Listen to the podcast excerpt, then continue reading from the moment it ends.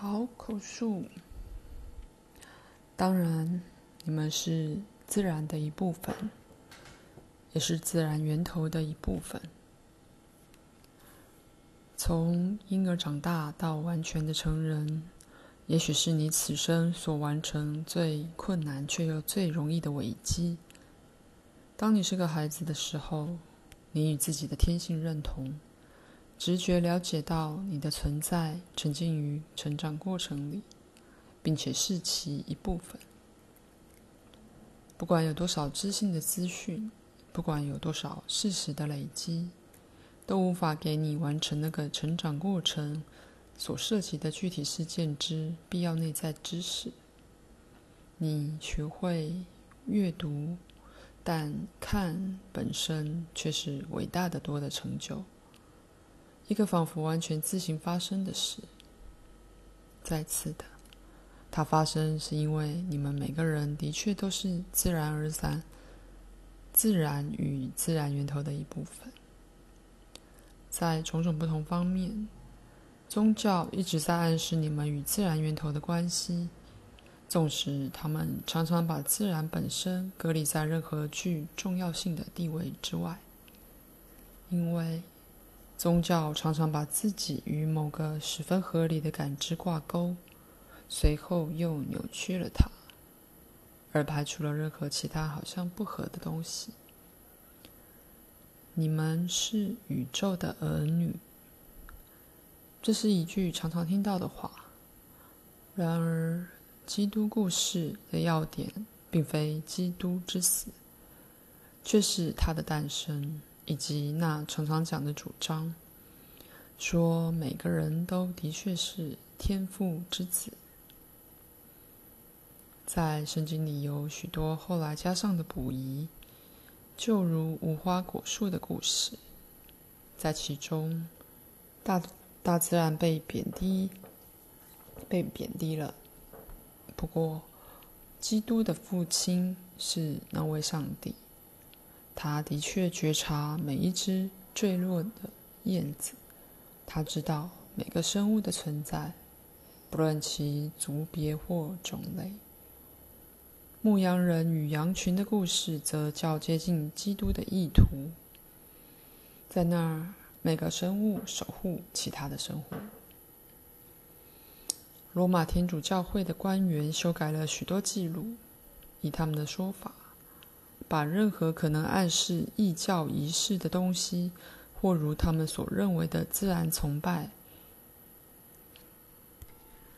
涤荡殆尽。涤荡殆尽的意思是洗得干干净净。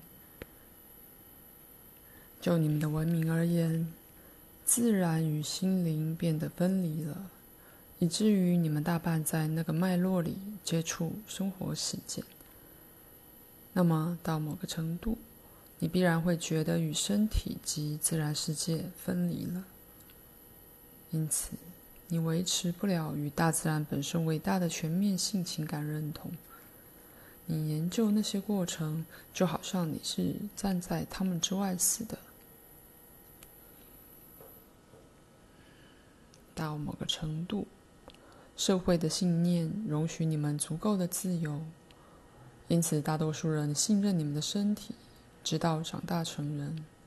不过，随后许多人不再信赖在你们之内的生命过程。某些科学论文常使你们相信，除了经由做父母亲而确保族类的进一步存在之外，长大就没有什么目的了。那时，大自然十分愿意免除你的服务，他们直截了当地告诉你，你再也没有其他目的了。那么，这族类本身除了一个无心的生存决心之外，就必然显得没有理由存在了。那些宗教的确强调人有一个目的，但在自己的迷惑中，他们常常讲的好像是为了要达到那个目的，就必须否认掉人在其中存活的身体，或必须超越那超越那粗钝的。俗世特性就是如此。在这两个例子里，人的天性及大自然本身都被无情的对待。这种故事是神话，它们的确有力量与威力。然而，以那种说法，他们代表了神话的较黑暗黑暗面。但经由他们的模子，你们目前看这样看世界，会按照那种对实相的假设去诠释生活的事件以及历史的宏伟范围。他们不只渲染了你们的经验。而且，你们创造那那些多少会符合这些假设的事件，那些在天灾里失去了生命的人变成大自然的受害者。你们在这种故事里看到无意义的死亡例子，以及大自然对人漠不关心之更进一步证明。另一方面，你也许在这种例子里还看到一个愤怒上帝的。报复之手，在此，神明再度用自然使人屈服。人本来有生也有死，死亡并不是对生命的侮辱，却意味着生命的延续，不止在如你所了解的自然架构内，而且也在自然源头内。当然，那么死亡就是自然的了。你心灵的自然轮廓很能够觉察到人生的内在起伏，以及它与所有其他活着生物的关系。每个人直觉性的天生就有这种知识，即它不只是有价值，并且以最精确而美丽的方式符合了宇宙的全盘计划。每个人的生与死都涉及了最高贵的时机，你自己内在本质精巧的作用。天生容许你去与所有一般的大自然面貌认同，而那个认同将引你进入对自己在自然之源里的角色有更深的理解。你建立人生于其上的那些神话是如此预设了你的存在，以至于你常在口头上否认内在所知道的。举例来说，当人们在一次天灾中受伤，他们常会称、声称自己对这种牵涉完全不知道。他们会忽略或否认那些内在感受，但事实上，唯有那些感受才会赋予那事件在他们生活中的任何意义。当然，这种涉入的理由是数不尽的，全都合理。然而，在每个例子里，人和自然以那种方式都会在一个接触中相会。那个相会从最大的全球性影响，直到所涉及个人之最小、最隐私的方面而言，都是有意义的。因为你的神话，你做了某种区分，使得这种解释变得极为重要且困难。举例而言，你们把雨。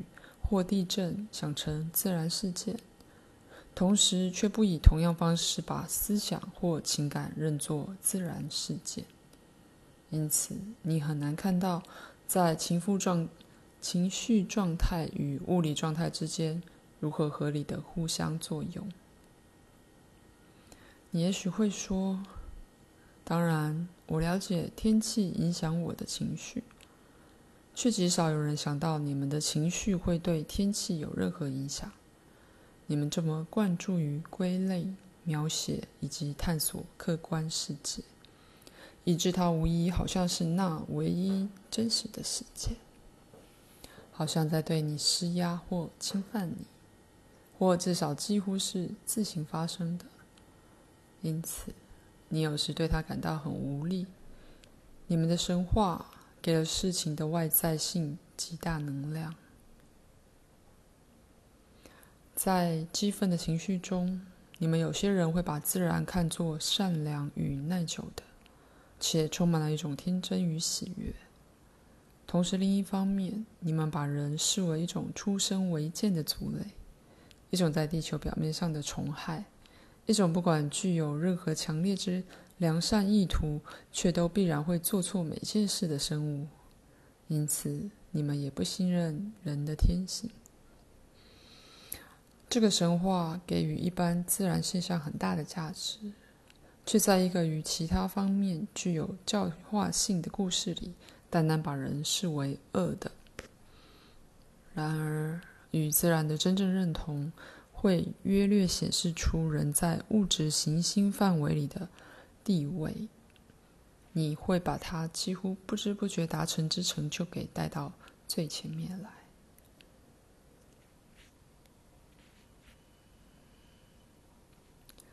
稍后我会回来谈那些成就。至于现在，我想提一些其他的问题，关于个人与天灾或某种流行病。那根据定义就，那根据定义就关系到一大群人。的关系，你们形成自己的实相。如果你们厌倦了听我强调那一点，我只能说，我希望这个重复会使你们了解，这个声明适用于你所经验最微妙以及最重要的事件上。有些人相信他们必须受罚，而因此搜索出不幸的境况。他们屈服一件又一件的事，在其中遭到报应。他们可能找出国内那些天灾频仍的地区，或他们的行为也许是那样，以致会吸引其他人产生一种爆炸性反应。不过，个人常常颇会为了自己的目的去利用灾难，作为把生活带入清楚焦点的一个外在力量。有些人也许玩弄着死亡的念头，在最后的一举中选择与自然有个戏剧性接触，而其他人则在最后一刻改变了心意。那些卷入这种灾难的人，幸存者，常常用这种规模宏大的境况，以便参与那些似乎比先前乏味的存在拥有更大重要性之事件。他们追求刺激，不论其后果为何，多多少少变成历史的一部分。他们一己的生命至少有一次与更大的源头认同了，而许多人由之得到新的力量与活力。社会的障碍被破除了，经济地位被忘怀了，个人情感的范围被给予了更大、更完满的空间。人的欲望与情感，多少与你所了解的自然之物理现象融合在一起。因此，这种暴风雨或灾难是心理活动的结果，就与他们是气候状况的结果一样多。不论表面看来为何，暴风雨、地震、洪水等等，客观上对大地的健康来讲都是十分必要的。那么，人与自然的目的都达到了。虽然一般而言，人的神话使他对那些交互作用盲目。不论何时涉及了疾病的时候，人们的思想与情感永远给了你清楚的线索。但大多数人忽略这种资讯，他们检查、修剪自己的思想，因此许多人因自己想要。而变成某种流行病的受害者，虽然他们可能相当激烈的否认这一点。我特别在讲那些有危险性却不至于致命的流行病。在你们的时代，你们必须了解，医院是社区的一个重要部分，他们提供了社会服务，就如医药服务一样。许多人只不过是寂寞或过劳。有些人则是对普遍所持的竞争想法反叛，因此，流行性感冒变成了极端被需要的休息之社会性借口，被而被用为挽回面子的办法，使那些人可以把内在困难藏得让自己看不见。以某种方式，这种流行病提供了他们自己那种倾慕感。给那些在不同环境里的人一个共同汇合之处。流行病被用为可接受的病患病状态，在其中，人们得到了他们至为需要却觉得不应该得到的休息或安静的自我醒思之借口。